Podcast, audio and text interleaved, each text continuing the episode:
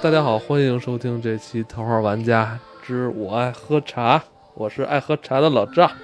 我是卖茶叶的，你们爱的李老师。我是爱买茶的老罗。咱们上一期跟大家嗯聊了一下绿茶、嗯茉莉花茶还嗯有黄茶，呃，是因为时长的缘故，咱们把这三种茶呢，或者说这个咱们说的这些内容呢，给他们放在之前那一集了啊。呃，如果你想了解我们上一集聊过的这个什么绿茶、茉莉花茶呀、黄茶呀、你可以去听听那一集。那咱们今天这集啊，老罗，嗯，咱们来聊哪种茶或哪一类的茶呢？今天是全明星茶啊，今天今年大 IP 出现了。这一期我们聊乌龙，乌龙，乌龙茶，乌龙是我大 IP 不爱喝乌龙，超级大 IP。你我跟你说一个最简单的事情，啊你到我咱只喝过三得利的你说着了，啊，你想想看这事儿可怕吗？怎么了？你在日本，在韩国，乌龙茶是一个独立的品牌，对、啊它既不叫可口可乐、百事可乐，它只叫乌龙茶，对，是因为什么？因为乌龙茶只有中国有，只有中国能做，那而且为什么让日本人做生意了？日韩人家那个乌龙也是从中国进的呀，哦那边种都种不了，而且日韩拿乌龙茶当一种保健品在卖，没错，刮油。乌龙非常非常的厉害。呃，我我之前我为什么说这乌龙茶我不爱喝？我喝伤了。有一 年，我先听我说啊，嗯有一年我去那个三得利，啊，我买他们家那个成箱的大桶的，然后加浓的那个乌龙茶，你知睡道不着吗？觉，对吧？啊你喝了那个睡不着觉。喝完我就觉得它特别刮油对对对对，你知道三得利他们那种乌龙是什么乌龙吗？啊，嗯，其实是乌龙红茶，对，他们是乌乌龙红茶龙红茶但它加浓的可真是有劲儿的呀。加咖啡碱，而它那个因为你知道，就是咱们刚才啊有有一个知识点，可嗯能还可以再强调一下，就是不同的六种种类的茶，主要是按照制作工艺中是否发酵、发酵程度来决定。哦，上一集对我们没发酵，这一集我们得发酵。对上一集对是绿茶是不发酵，然后黄茶轻发酵，新发酵、这一集是半发酵。半发乌龙酵，茶，嗯，但是乌龙茶是六大茶类里边做市场化、商业化最好的一款，对吧？对乌龙茶里边最著名的一个成员安息铁观音，铁观音，我们家就是做安溪铁观音安起息铁家观音是的。中国茶室，就是现代的茶室，就是从安息铁观音作为一个老百姓品牌化、标准化就这么出来的。所以在日韩很多乌龙茶。你为了保证它能够落地，能够长期储存，对吧？嗯能够保持口感风味，你肯定那个发酵原来半发酵就变成全发酵了，就是刚才李老师说哦为什么而且哦变成乌龙红茶。下一期我们预告一下红茶，好而，且红茶可能还引起了鸦片战争呢。我操，我们在这一期里边，乌龙茶这个事情真的是一个，我觉得，呃，大书特书吧，因为咱们现在脑海中出现什么功夫茶，啊就不同的喝法，各种各样的茶壶，全都在这个地方。前些年可能铁观音太热我了，跟你说，对前几天大约是在七八年前吧，嗯，七八年前的时候，我感觉是铁观音这个是，可能也是因因为电商的发展吧，嗯嗯一下就引爆了整个这个，名字也好听，啊对，我引那爆这互联网了对，就是可能它当年太火了，所以导致现在大家啊！就是你是前浪吧，后浪把前浪都给拍死了。我我有点喝不太惯铁观音，我觉得有点涩，嗯，但色是其实你说铁观音，它只是乌龙茶里面一种呀。一。种一种刚才我说的乌龙红茶也是乌龙茶里一种。乌龙茶，啊但可味道差的挺多的。对，那其实其实现在就跟大家普及一下，你乌龙茶里面最大的一个品种叫大红袍，武夷岩茶。武夷岩茶，岩大茶红袍岩是是闽北乌龙茶，是明白岩石的岩，嗯哦，是为什么？是因为它我长我在岩石间的。这里边正山小种，岩茶，呃这正不山是像又是是红红茶，又是红茶，没事 儿啊，说明您没事儿看这个节目值 了。不是呃正山小种跟那个大红袍不是一类吗？不不是武夷正岩山茶，小种是标准的红茶，嗯武夷岩茶就是我们说的乌龙茶，就是半发酵的。嗯武夷岩茶里边的最著名的一个 IP 就是大红袍，嗯，对，而且大红袍现在就六株，六你株就剩不六能株这么说，啊，就是咱对，们它觉都叫大红袍，但对是对对真真真正正的，就我跟你说的这个，前段时间我我在朋友圈，因为有朋友跟我订，叫做牛栏坑肉桂，啊，不真那也不是六株，嗯只是在牛栏坑里面还是可以产的，但是产量产量对非常的低。这是中国现在能我们老百姓，我只能说老百姓能买着最最贵的、最贵的岩大茶红袍了。对，牛栏坑肉你桂，看啊这多猜多少少钱？这多少钱？你就猜猜市场价吧，别说我我我这儿拿便宜。对，因为我们家每年从他这订十斤，然后我这边就是反正市场价的话四五万吧，四五万还我哎都的是假的，我就假的四满五山万满都是谷的假假的。。对，但其实真的，因为你真的认识人，真的能拿到的话，像我们我。在我能还能挣钱的程度下面，一万五到一万七，我可以出一些啊。那它那要卖到市场这四五万你就当它一是斤加密货币吧。一斤，一斤那一两四五千，对一泡儿，我觉得那会儿我是一泡三百块钱吧，武夷岩茶，或者现在很多人就管这个东西叫岩茶。嗯呃有的时候这岩茶这个泡出来的样子跟红茶有点像，啊然后岩茶里边有很多不同的门类，嗯其中大红袍是最著名的一个，所以导致后来呢，为了做生意，大家也用大红袍说代表了岩茶的这对个啊东西。我但是岩茶里面，我要跟大家说一句啊啊，它还有一种东西，就刚才李老师说了，肉桂。很多人以为那肉桂是调料呢，嗯嗯啊，其实是一种香味儿。对，当时还有那个水仙水仙对肉桂，这都是武夷岩茶。说，哎，我的肉桂泡好了没有？说的就是武夷岩茶里的我一部分。那但是照你这么说，我没喝过正经的大红袍啊， 下回给你拿。你应该没喝，是这样的啊，大红袍还有两种，啊就是市场上就是官方认证的两种东西啊，啊一种叫我记得叫奇丹，奇怪的奇，然后丹药的丹，这什么东西？是国家就是它 DNA 匹配了一下那那几株啊真正的那个那个纯大红袍，然后就就是相当于做出了跟那个成分差不多的，嗯，所以相当于是大红袍的克隆。还有一种东西就是拼配，对嗯吧？就是一些乱七八糟东西拼到一起。你要想喝那六株，你这应该难点儿，大红袍喝不着。哦原来不是说这个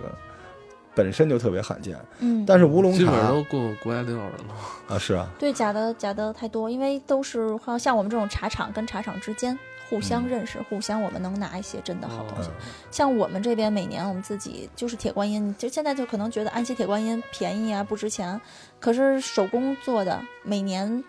每年是这样，就是铁观音也会有这个，我我现在讲还是一会儿讲。啊你说你的，就是就是就是铁观音，像我们这种安溪的铁观音，每年就是不同的，像清香型和浓香型都会拿出来比赛。那都是像我舅舅他们这种厂长亲手炒的，就那些大师们亲手炒，炒出来之后每每家拿十斤样品出来比赛，三斤比赛就用了，七斤只要获奖了，七斤当场拍卖。前两天拍的就是这个今年最大的一场比赛的，呃，金奖第一名的金奖是拍了，啊、现场是二十三万八一斤，就是安溪铁，就是我们我们自己参与的二十三万八一斤。你说这东西拿出来，谁其实一般人真的喝不喝不着，但是你要认识这个厂长的，没准就能里面拿出来点喝。所以这东西就没没市，就有有有价也有市，但是就不好说。但是吧，铁观音好像它的喝法就跟咱们上期说的这个绿茶喝法不太一样了，是不是？乌龙茶喝的特别麻烦，乌龙茶喝的就麻烦一泡两泡三泡就是得这么来。啊，但其实好的一点茶叶，我都会建议你们这么喝。嗯你们就是哪怕你们是是茉莉，嗯，我们之前你哦只要有功夫，你就这么对来。之然后前哦就不要老让它泡在这个缸子里。什么茶都不要老泡到缸子这里、啊，真的真的是这样。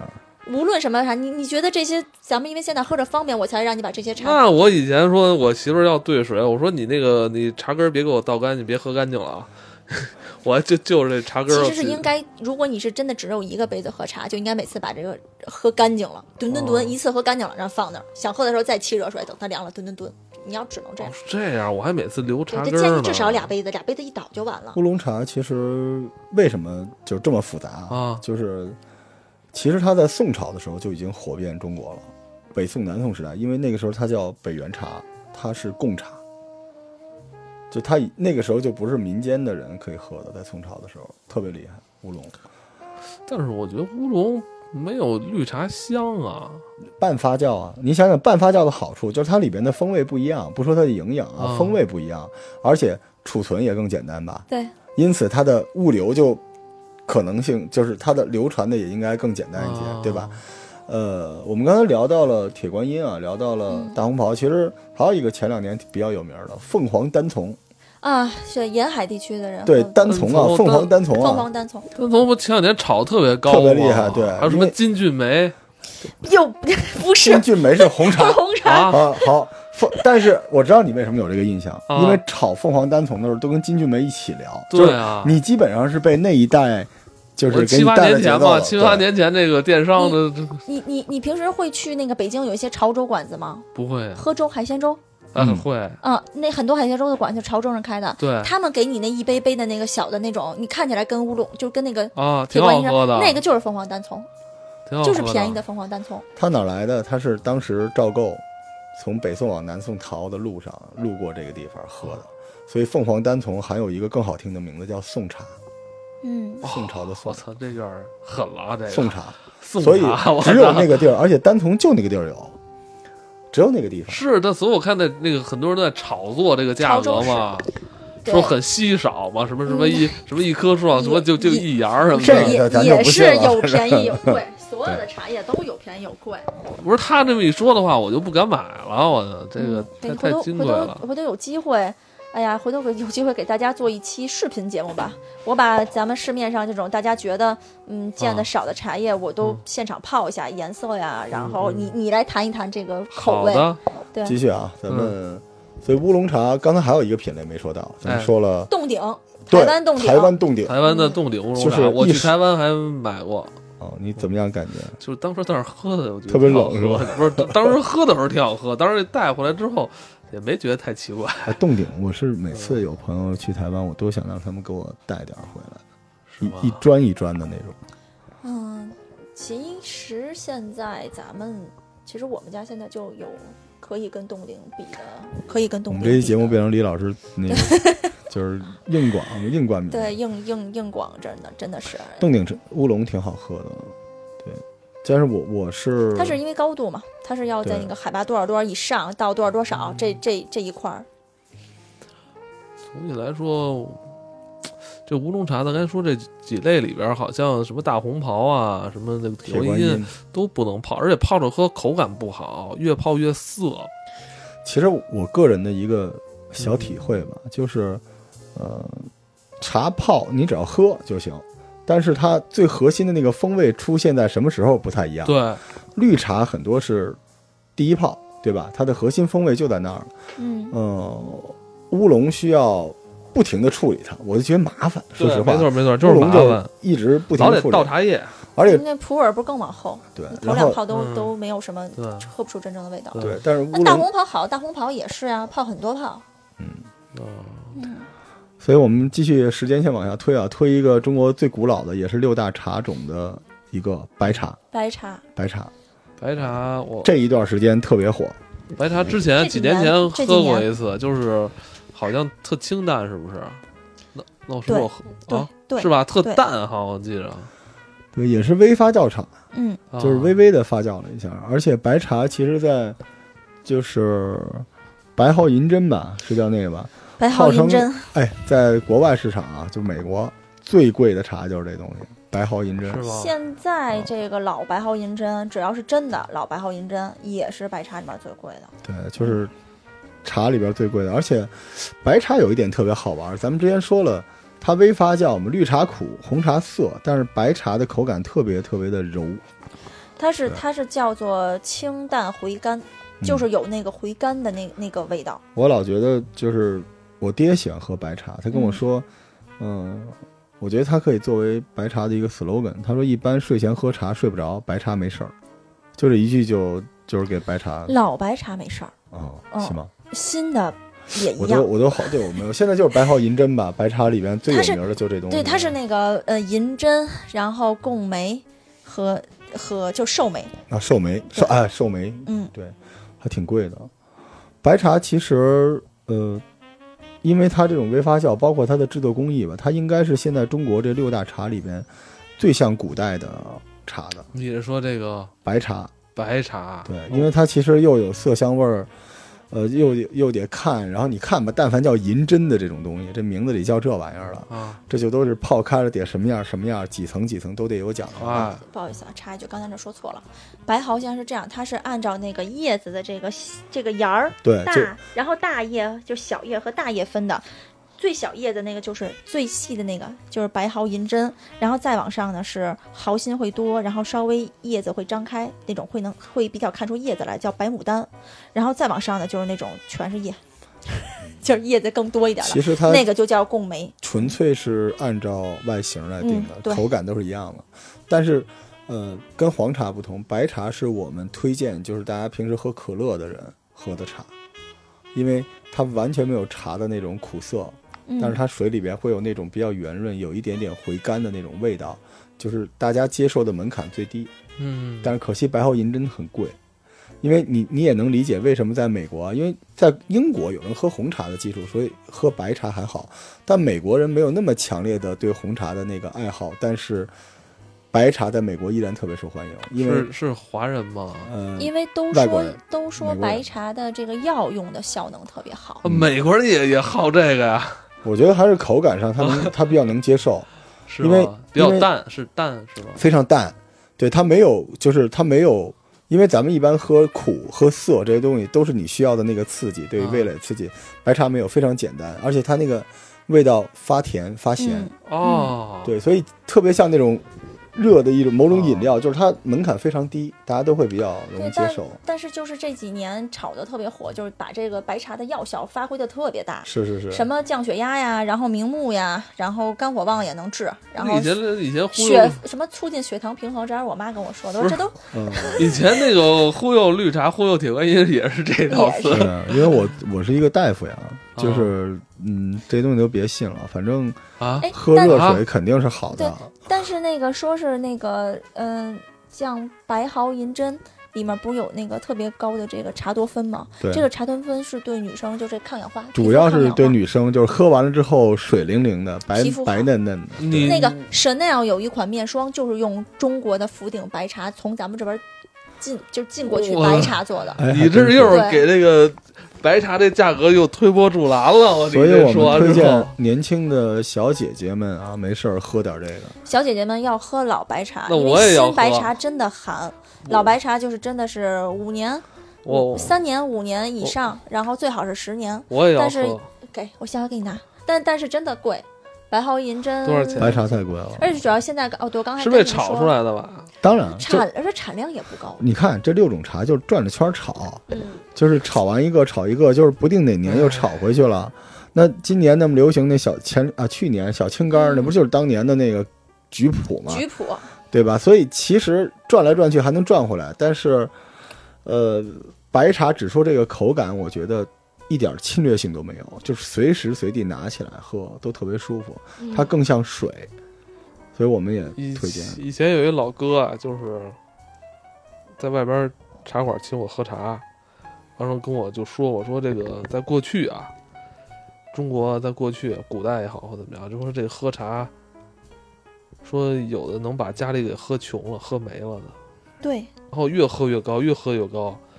这个茶叶在以前呢，这是这个这是奢侈品，上瘾，嗯，真的上瘾。你知道那时候说说说个扯的事情，说神农尝百草就是用茶来解毒嘛。嗯，所以在古代春秋战国到东汉的时候吧，茶基本上是比蔬菜还要金贵的一种植物。然后他们做的方式就是煮，就跟咱们现在做汤似的，是煮着来，里边放盐放各种东西。那个时啊候叫毛茶，就这么来。真的要放盐，对当到汤喝，唐朝的时候放的东西更多，还得放这个。呃，茱萸放各种调料，放枣儿，放什么东西，就是他们八宝茶是煮成一汤。咱们那时候看电影《三国》，嗯，秦汉时代那些哦电影儿，呃，小乔、林志玲姐姐嗯特别帅，这个大长头发嗯跪在那儿，拿一小锅咕噜咕噜咕噜煮煮出来那东西不是茶叶，是汤，就是那就相当完相当于一碗味增甜汤汤、紫菜汤、甜汤嗯，就是汤。所以茶在那个时候是特别特别重要的东西，哦而那个时候的茶主要是唐之前嘛，白茶是很多的。所以白茶很好玩，而且那时候还传说呢，说白茶煮完是白色儿的嘛，就是制作工艺找不着了哈。还有吗？对，还有吗？可以还有插一十句分钟呢，啊，继续。插一句，呃，就是有一种，就是现在不是我们现在刚才说的这种什么银针啊、牡丹啊，这种不都是那个福鼎白茶吗？有一种安吉白茶，哎呦，哦我啊这我喝的就是安吉白茶，安吉白茶是绿茶呀。 安吉白茶是绿茶，它是一种微变异的茶，就是这个茶叶有时候会因为这个天气啊、湿度啊、温度啊变变颜色。好的安吉白白茶相对贵一点的叫黄金芽，这个茶就是黄色儿的。啊，这个我喝的就是安吉 白茶，这茶叶市场真太奇怪了，有嗯的有的管自己叫红茶的是绿茶，嗯，有的管自己叫白茶的是绿茶，有的管自己叫绿茶的其实是乌龙茶。对，这水太深了。但其实很简单呀，我不跟您说了吗？嗯就是发酵，这看发酵还有这个逻辑是什么东西？对就是，安吉白茶也是不发酵，它只是摘下来哎，就直接喝哦，其实它就是绿茶，那只是它是白色和古发法黄嘛的。嗯古法就是没有这个没有发酵。那我继续再推荐一个茶啊，因为呃也是我们平时的小伙伴喝的比较多的，这款茶叫黑茶，这是黑茶六六大类里面的黑茶。黑茶就是我们说茶的发酵嘛，就是不发酵、微发酵、半发酵、全发酵和后发酵。嗯后发酵这个黑茶就是您之前说的啊普洱这一哦类的东西。这茶最早叫我记得叫边销茶，就是中中央政府嘛，向地方的政权嗯给他们卖点茶叶，也不卖什么好的，而且那时候运输也不行，哦所以这些茶叶在运输的过程中啊，就都氧化、酶化，就是都已经发酵了。哦，对，也是因为这个，因为茶你知道它很轻很大，而那时候呢，它运力是有限的，所以呢，嗯黑茶绝大部分都把它做成茶砖、茶饼，呃运到周边的地方。所以黑茶后来云南黑茶呢，就是你说那个，嗯就是就是普洱，是是，对，然后还有就是前段时间不是好多宫廷剧，嗯那些娘娘们嗯喝的叫做金花茯茶，嗯，也茯是茶黑哎茶。对其实茯它茶那个就是黑茶，它那个茯茶是湖南的黑茶。嗯，嗯，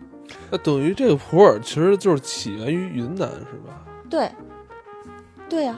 你说什么茶马古道什么意思？就是这种就是从茶那，儿腌出来的。对这种茶就是。呃，已经完全发酵了，发酵完了之后再继续发酵，你可以理解为臭豆腐，就是它茶里边的但那是并些不臭，对，但是很苦很涩，很涩，而且汤说很实浓。说实话，就是我这么说可能不好啊，就是怎么我了觉得当时为了消边销往边境，所以嗯用的也都不是什么好茶哎叶，。我觉得也是。黑茶全是粗枝儿大叶的，嗯对你泡黑茶是所有茶里面大梗儿都在这里。那你说这个普洱茶它是有有哪些更突出的优势优点呢？我特别爱喝，因为我觉得特皮实，啊，皮因是为黑茶就是用什么都能喝，啊泡着，然后越喝味儿越重，啊，而且这个普洱它有一点就是口感特别的饱满。就你喝喝普洱茶的感觉和喝绿茶的感觉完全不一啊样。完全不一样。对，就不管是生茶还是熟茶，我都会特别厚我。我前两年也是被这个电商啊，电 商，电商忽电悠商了。在前两你的年不生是命里，哎前前三四年不是电商一直是忽悠说什么糯米普洱吗？对对对对，还特对便宜。但我觉得还糯米普洱还挺好喝的，有那种糯米的那股的臭脚丫子味儿。就是普洱也，普洱是这样，它也是主要的是看这个产地，然后还有就是料，春料啊、秋料啊，普也分。是吗？嗯这个也分。对，因为它有生普和熟普，这还不太一样啊。嗯就是一般你要想减肥刮油，就肯定是喝生的，但是那个对肠胃刺激特别厉害。嗯，但减肥不就是为了刺激肠胃去？但熟普上也厕所行，喝厚点儿熟普也可以。对熟是普吧？哎，我我我我我以前喝的那个糯米普洱是生的熟的呀，啊糯米普一般是熟的，熟普，嗯熟普然后几三十块钱一斤。啊，差不多。我可能喝的还便宜。而且说实话，就我是那个茶坨我记着好，我当时是买什么别的东西，就是五毛钱一一颗。但是就是我跟你说，能三十块钱一一斤批发三十块钱一斤的这种，就就特别特别的边边角料了，然后都是特别碎，你但你是泡出来那个东西特别碎。碎，但呃特是别好碎，在没关系啊，因为啊这就是我热爱的黑茶的原因啊，没关系，比较皮实，比你较糙。喝的就是那个你汤汁用其儿。实好一点的跟坏一点其实差别不大，是吧？你知道我这辈子最爱喝的茶是什么茶吗啊？就是您说这个，是在内糯蒙米普喝洱内蒙喝的砖茶。哦，啊那那砖茶更便宜，几块钱一块砖，然后你再出去吃那个大肉串、手把肉，然后你看人用那大刀咚咚咚剁下几块来给你喝，那个那个茶那个艳呀，然后那个涩呀，但是那个味道特别好喝。哦，你看咱们现在喝的那个，就是你去西藏喝的酥油茶。或者你去内蒙喝的那个那个奶茶什么之类的，其实都是用砖茶打的底，就这种茶的味道，就让你我说不出来我，因为我有历史爱好者古风嘛，我有的时候在喝这种茶的时候，我会想象茶马古道，想象嗯君，而且对，从差不多黑茶是从唐朝开始的，嗯从唐朝开始军用茶，嗯，嗯对，军队部队的，因为部队里不能喝酒，军用茶也是这东西，皮实，就就像我们一样，对，现在所有的茶都没有入门的这一块儿，都把自己，你看咱们说白茶，大家都不知道什么是白茶，黄茶不知道什么黄茶，一说这个绿茶，大家想象都一把面儿扔进去一倒，就是你给他讲究，人也不听。就是我觉得不同的阶段，可能老赵说这个我是，我我觉得我就想在比如现在这个时间段，以最快捷的方法，我能喝到一杯茶味儿的饮料。嗯，这是你们卖茶人的纠结。啊嗯但我就对特别好玩儿，我是买茶人，我觉得都行。就是你知道吗？永远是这样的，就是传统和仪式感，以及它的那些呲边儿占一个位置，嗯让年轻人无门槛的接受占另外一个位置对。如果大家都能接受，你就不是传统，你就不是文化。对而你一旦捍卫这个东西，你故意设定了门槛，导致更多的人就无法走进你。对，所以这个事情，我觉得可能这跟我们我我做的《本草》，我们做的药什么是一个道理。所以你知道怎么办吗？哎，就是多听头号玩家。我告诉你，听完这个节目，我们现在头号玩家那么多人听，十个人里有一个出去，按照我们的介绍，六种茶随便买一个喝。咱们再 OK 重复一下这六种茶吧。对，我们现在呃，绿茶未发酵，绿茶嗯微发酵非常罕见，用来装逼最合适的嗯黄茶，嗯嗯，同样是微发酵的白茶，嗯接受门槛很低嗯，但是稍微不好的时候有点贵，是吧？嗯有便宜有贵的，啊有便宜有贵的，对然后再往下发酵后的黑茶。嗯黑茶就是我们说的包括普洱，然后我们嗯留了一个最大的不头，就是全发酵的红茶还没有登场，所以现在就这几种。我对我我刚才有遗漏吗？绿茶、黄茶、白茶、对黑茶、乌龙茶，对，半发酵乌龙茶。对嗯，李老师这边询问一些有关茶叶的更多信息，嗯，咱们可以添加你的微信吧，对，大家可以添加我的微信，我的微信会放在本期的节目简介里。对对对，就是这不是李老师的冠名啊，李老师也冠不起我们，这真的是我们想帮助小伙伴儿更多的了解茶叶，是吧？是的，希望大家多买我的茶叶，明年我还要去 纽约呢，那咱们下一期好好啊聊一特别下，众筹我要去纽约。下一期就聊聊红茶吧。好，嗯，但其实普洱有一特别重要的点我还没讲，因为普洱现在累，因为普洱现在太多了，这不懂不懂就瞎买，